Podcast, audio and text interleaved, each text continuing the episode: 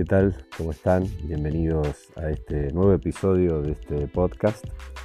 Para comenzar, eh, les voy a pedir que hagan un ejercicio, eh, sea que busquen en internet, en una enciclopedia, que apelen a la memoria o que incluso le consulten a alguien que haya vivido el momento, es tomar una imagen, buscar una imagen o graficar un momento de cualquier profesión, oficio u ocupación de hace 40 años. De 40 años, una imagen y otra de la actualidad, de cualquier oficio. Y ver cuáles son las diferencias que podemos encontrar entre una y otra. Seguramente, sin temor a equivocarme, vas a encontrar un sinfín de cambios desde aquel momento hasta hoy en lo que hace a tecnología cualquier tipo de avance, en cualquier minúsculo detalle que sea, te vas a encontrar un avance tecnológico sin igual. Algo que no nos imaginábamos que podía llegar a suceder. Pienso en medicina, pienso en ingeniería, en arquitectura o en cualquier otro oficio, incluso hasta en una fábrica, en una panadería. Te vas a encontrar muchas diferencias en cuanto a tecnología, cómo el avance tecnológico cambió el desarrollo de esa profesión, oficio u ocupación en 40 años. Sin embargo, te propongo que también tomes una fotografía, ya sea también apelando a internet, una enciclopedia, tu propia experiencia, de el hecho educativo en un aula, en una sala de clases.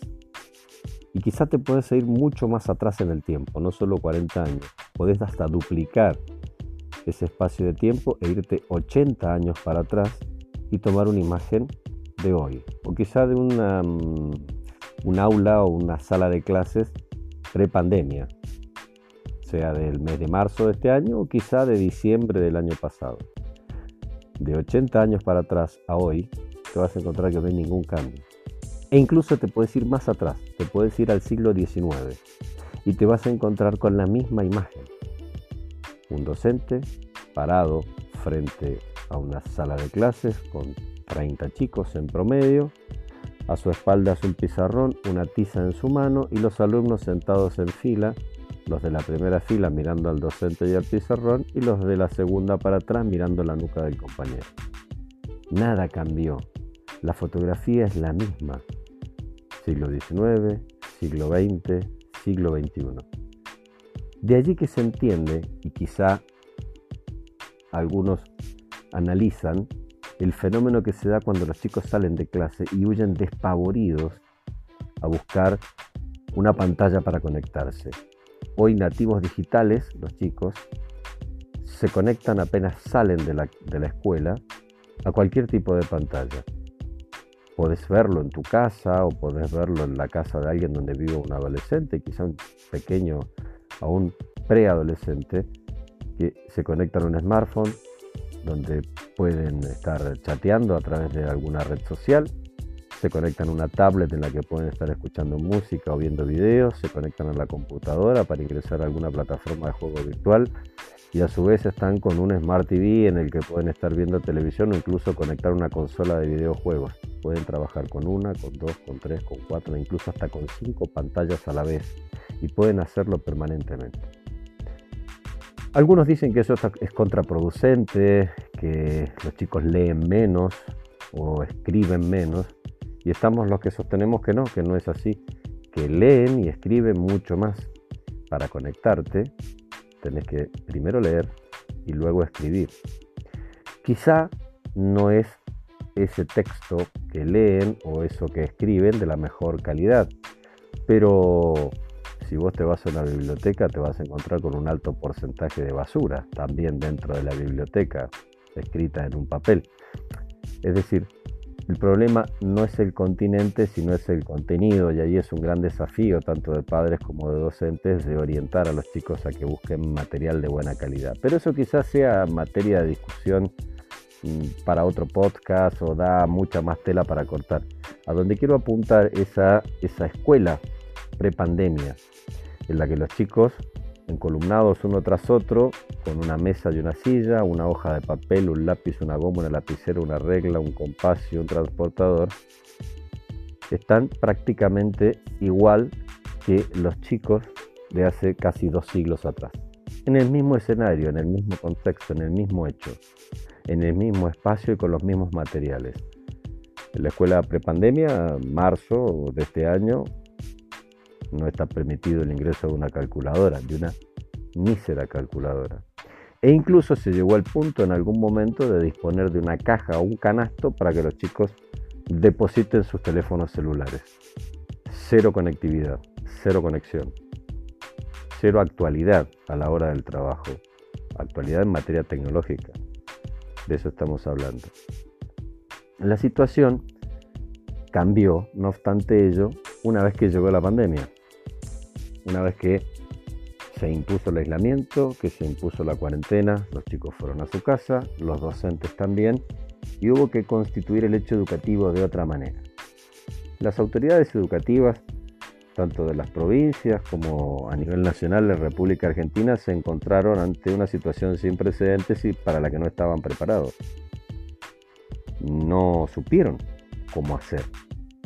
Algunos porque no tenían la capacidad y otros porque ni siquiera se imaginaban el escenario, más allá de que supieran cómo resolverlo, dejaron a los docentes absolutamente solos, desamparados. Ninguna autoridad educativa tomó el toro por las astas y se puso al frente del cambio, de la necesidad de un cambio para poder seguir adelante con el hecho educativo. Fueron los docentes en absoluta soledad, desamparo, nula capacitación cero recursos tecnológicos y en el mejor de los casos conectividad pagada de su propio bolsillo, los que tuvieron que llevar adelante esto, cambiar planificaciones, cambiar metodología, cambiar forma de conectarse con los chicos y de interrelacionarse. Y fueron los propios chicos los que de algún modo también los fueron orientando a los docentes a encontrar la forma o la mejor forma de hacerlo, porque primero fue por correo electrónico y se encontraron con que muchos chicos no, ya, ni siquiera utilizan un correo electrónico, sino que lo utilizan solamente como una clave y una contraseña para ingresar a otra plataforma. Después fueron las comunicaciones por WhatsApp, hubo que ordenarse en horarios para poder conectarse. Y después fueron encontrando y descubriendo diferentes plataformas en conjunto entre docentes y alumnos. Encontraron Google Classroom, empezaron a utilizar Zoom, Google Meet, encontraron Duo, encontraron Skype y hasta que fueron poco a poco ordenándose y encontrando la forma de conectarse y de llevar adelante el hecho educativo. ¿Cuál fue el elemento clave para hacer todo esto?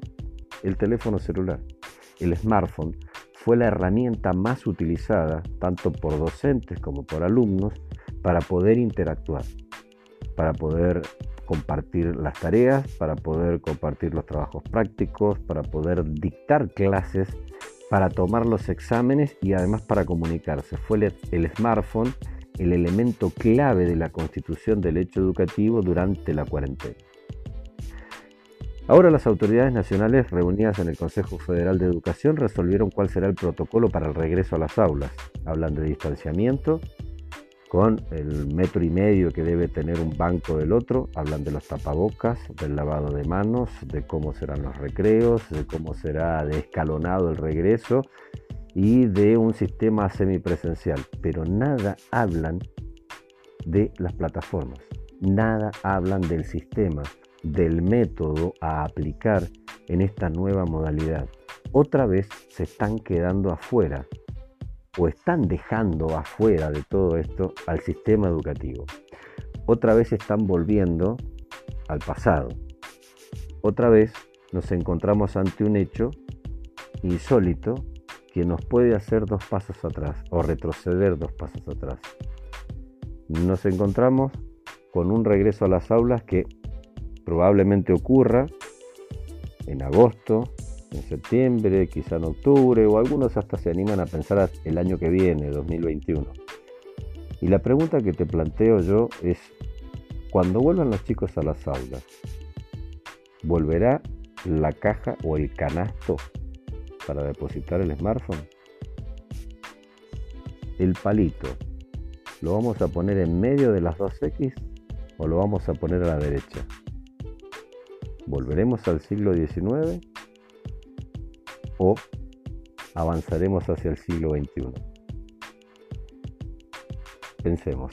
Nos encontramos en otro podcast.